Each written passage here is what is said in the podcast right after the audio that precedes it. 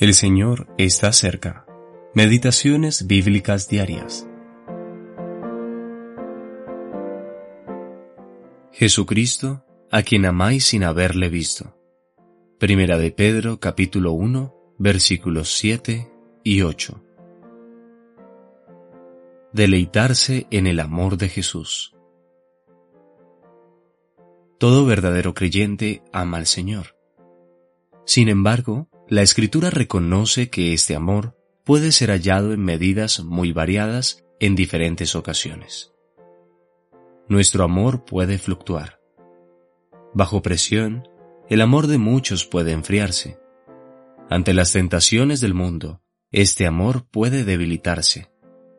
Por lo tanto, si bien el amor al Señor es muy precioso a sus ojos y debe ser apreciado y deseado por todo creyente, también es evidente que no podemos confiar en un amor que es tan volátil.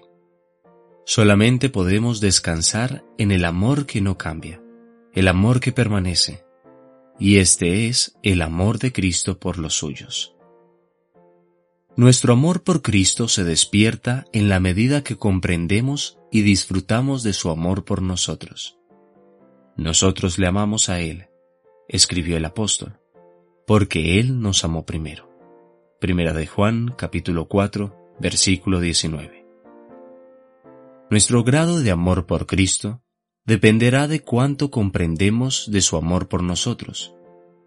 ¿Deseamos amar al Señor con mayor sencillez de corazón?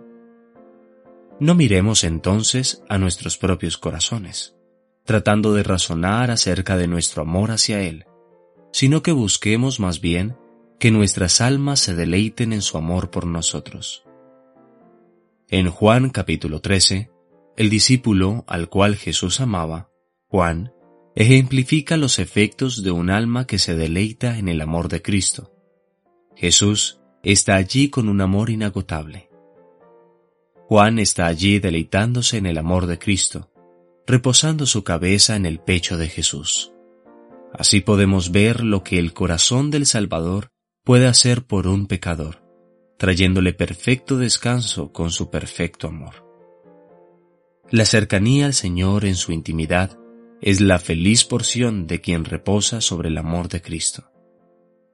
Si podemos decir poco de nuestro amor a Él, siempre podremos gloriarnos en su amor por nosotros. Aún el creyente más joven tiene el privilegio de decir, soy un discípulo al cual Jesús ama. Y el creyente más anciano y maduro puede decir lo mismo, ni más ni menos. Toda bendición proviene de su amor, un amor que nos constriñe y que lo llevó a morir por nosotros en la cruz.